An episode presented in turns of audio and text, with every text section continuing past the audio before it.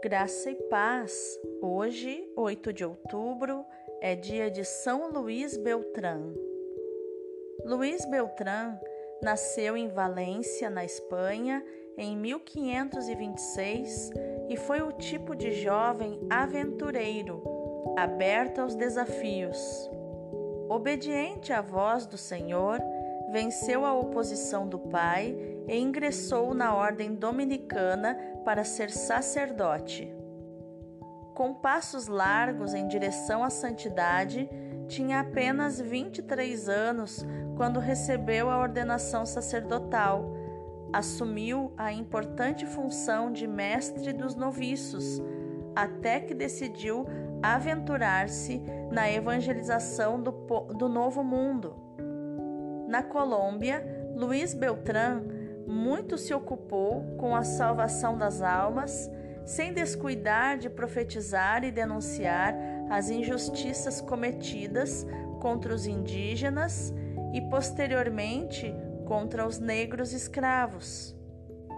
O preço da conversão de milhares de indígenas espalhados por toda a Colômbia foi o sofrimento promovido por exploradores espanhóis.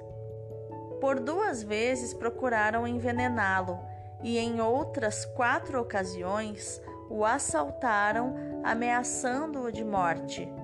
São Luís não se deixou amedrontar e só voltou para a Espanha pela obediência aos superiores e com a intenção de melhor recrutar e formar apóstolos para a evangelização da América. Esse bondoso amigo de todos assumiu cargos de direção na Ordem Dominicana, exerceu com grande eficácia o ministério da pregação, chegando a operar inúmeras conversões e alcançar milagres. No ano de 1569, São Luís, já na Espanha, como formador de futuros missionários, pôde partilhar com palavras o que viveu nas inúmeras missões.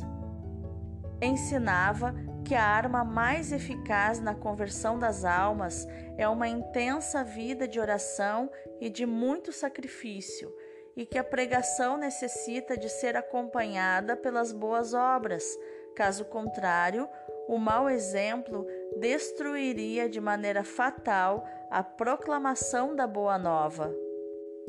São Luís Beltrán faleceu em Valência no ano de 1581, com 56 anos de idade. A tal ponto enriqueceu o povo e a igreja com sua vivência missionária que o próprio pai, antes de morrer, declarou-lhe: abre aspas, meu filho, uma das coisas que mais me afligiu na vida foi ver-te frade mas hoje o que me consola é saber-te frade. Fecha aspas. São Luís Beltrán, rogai por nós.